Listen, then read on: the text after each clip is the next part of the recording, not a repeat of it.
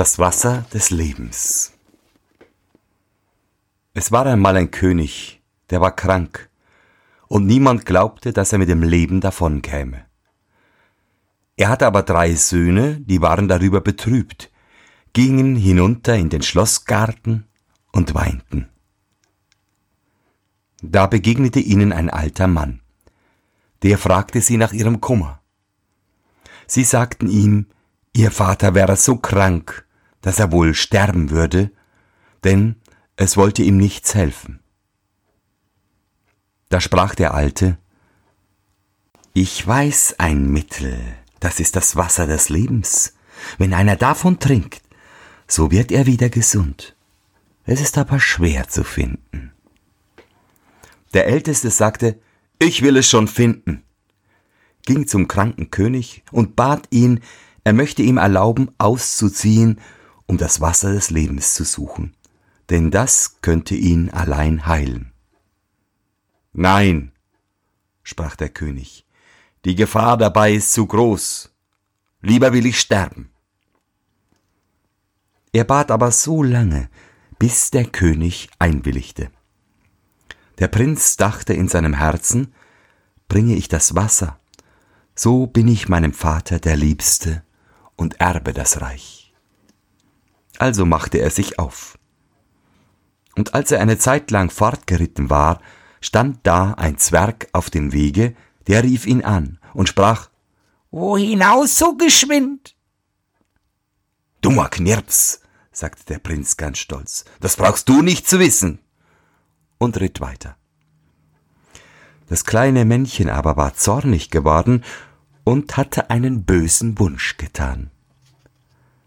Der Prinz geriet bald hernach in eine Bergschlucht, und je weiter er ritt, je enger taten sich die Berge zusammen, und endlich ward der Weg so eng, dass er keinen Schritt weiter konnte. Es war nicht möglich, das Pferd zu wenden oder aus dem Sattel zu steigen, und er saß da wie eingesperrt. Der kranke König wartete lange Zeit auf ihn, aber er kam nicht. Da sagte der zweite Sohn, Vater, lasst mich aussehen und das Wasser suchen. Und dachte bei sich, ist mein Bruder tot? so fällt das Reich mir zu. Der König wollte ihn anfangs auch nicht ziehen lassen. Endlich gab er nach. Der Prinz zog also auf demselben Weg fort, den sein Bruder eingeschlagen hatte, und begegnete auch dem Zwerg, der ihn anhielt und fragte, wohin er so eilig wollte. Kleiner Knirps, sagte der Prinz, das brauchst du nicht zu wissen und ritt fort, ohne sich weiter umzusehen. Aber der Zwerg verwünschte ihn. Und er geriet wie der andere in eine Bergschlucht und konnte nicht vorwärts und rückwärts. So geht's aber den Hochmütigen. Als auch der zweite Sohn ausblieb, so erbot sich der Jüngste auszuziehen und das Wasser zu holen und der König musste ihn endlich ziehen lassen. Als er dem Zwerg begegnete und dieser fragte, wohin er so eilig wollte, so hielt er an, gab ihm Rede und Antwort und sagte, Ich suche das Wasser des Lebens, denn mein Vater ist sterbenskrank.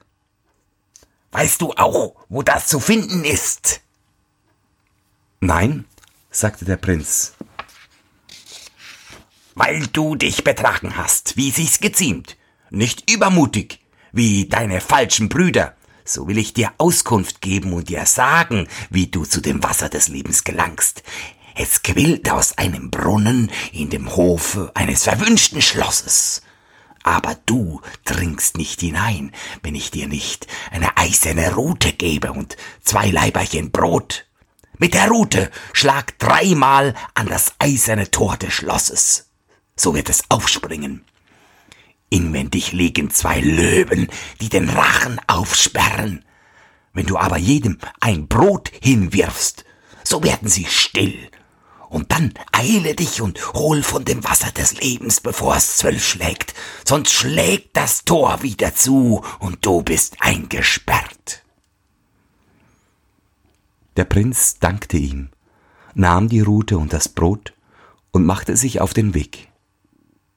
Und als er anlangte, war alles so, wie der Zwerg gesagt hatte. Das Tor sprang beim dritten Rudenschlag auf, und als er die Löwen mit dem Brot gesänftigt hatte, trat er in das Schloss und kam in einen großen, schönen Saal. Darin saßen verwünschte Prinzen, denen zog er die Ringe vom Finger, dann lag da ein Schwert und ein Brot, das nahm er weg, und weiter kam er in ein Zimmer, darin stand eine schöne Jungfrau. Die freute sich, als sie ihn sah, küsste ihn und sagte, er hätte sie erlöst und sollte ihr ganzes Reich haben. Und wenn er in einem Jahre wiederkäme, so sollte ihre Hochzeit gefeiert werden. Dann sagte sie ihm auch, wo der Brunnen wäre mit dem Lebenswasser. Er müsste sich aber eilen und daraus schöpfen, ehe es zwölf schlüge.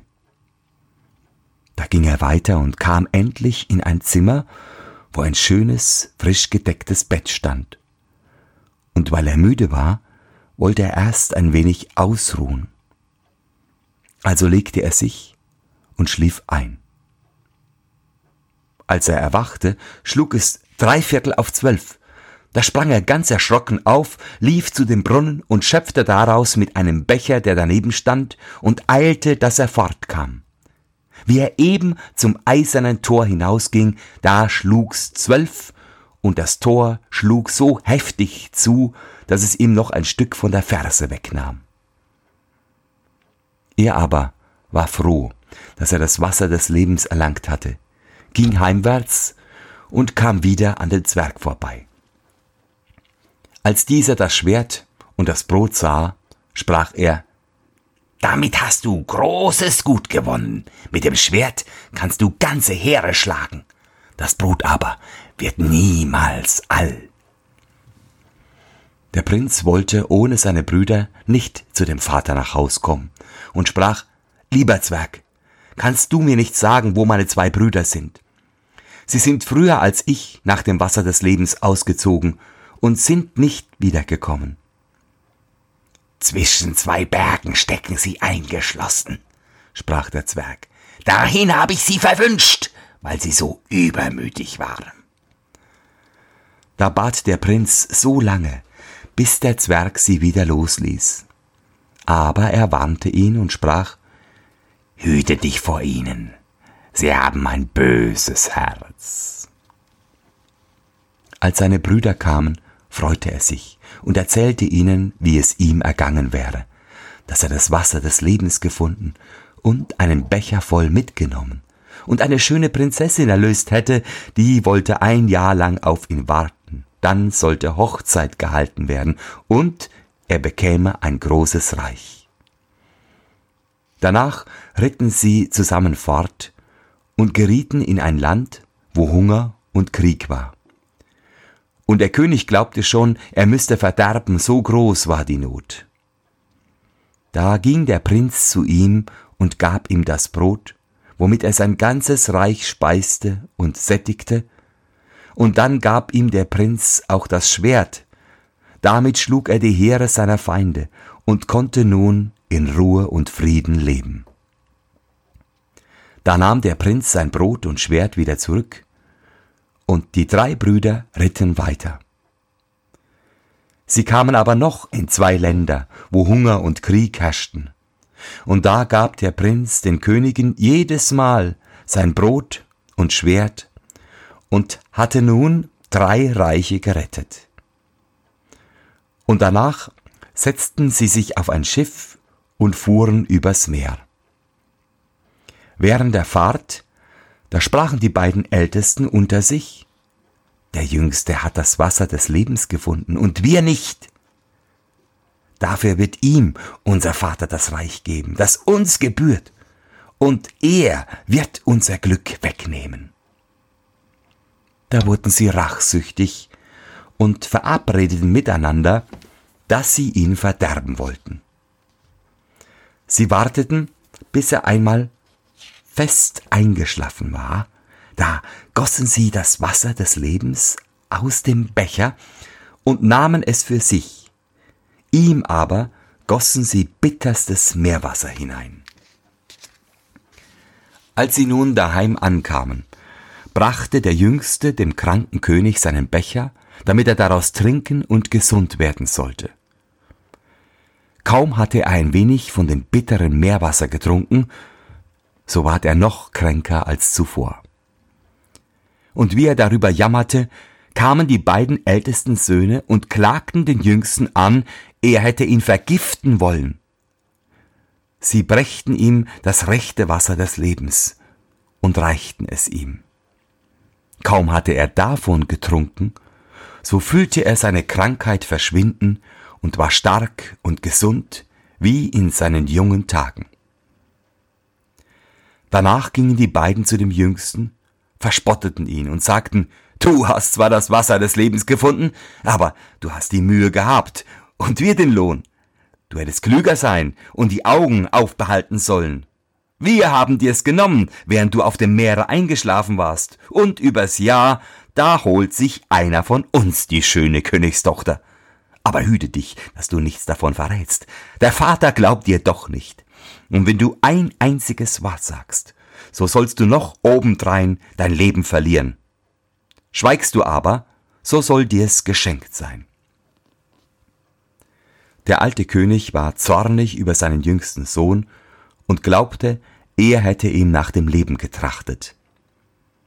Also ließ er den Hof versammeln und das Urteil über ihn sprechen, dass er heimlich sollte erschossen werden. Als der Prinz nun einmal auf die Jagd ritt und nichts Böses vermutete, musste des Königs Jäger mitgehen.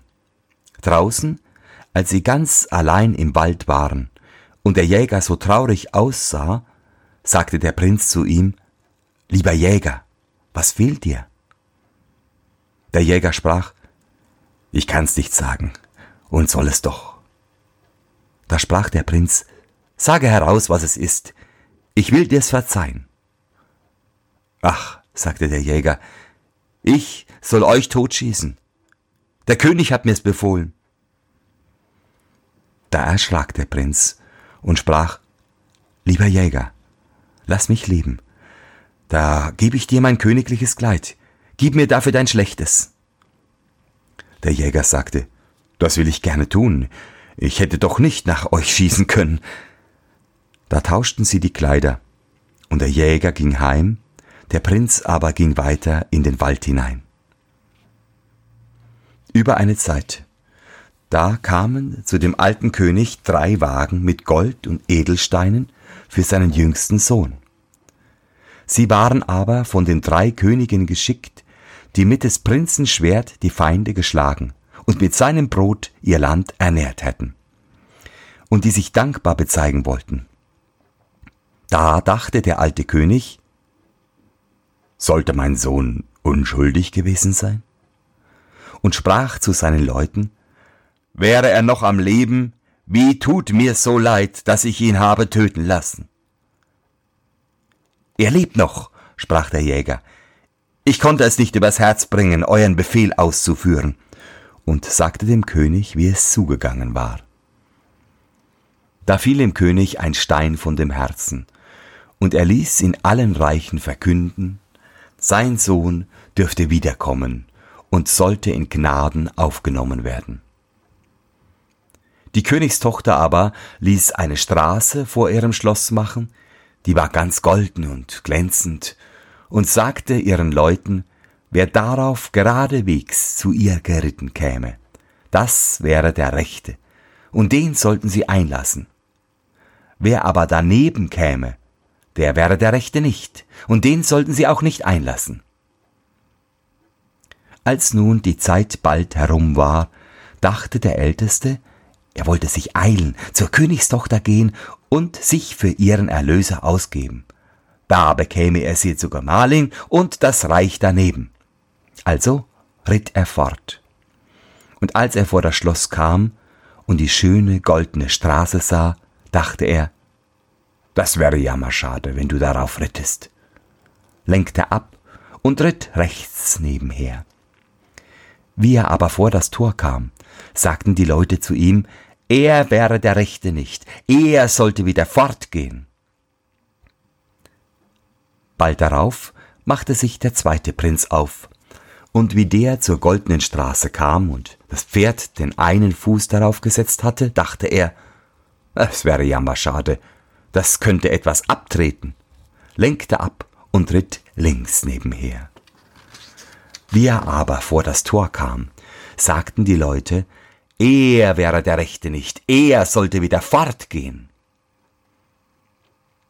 Als nun das Jahr ganz herum war, wollte der Dritte aus dem Wald fort zu seiner Liebsten reiten und bei ihr sein Leid vergessen.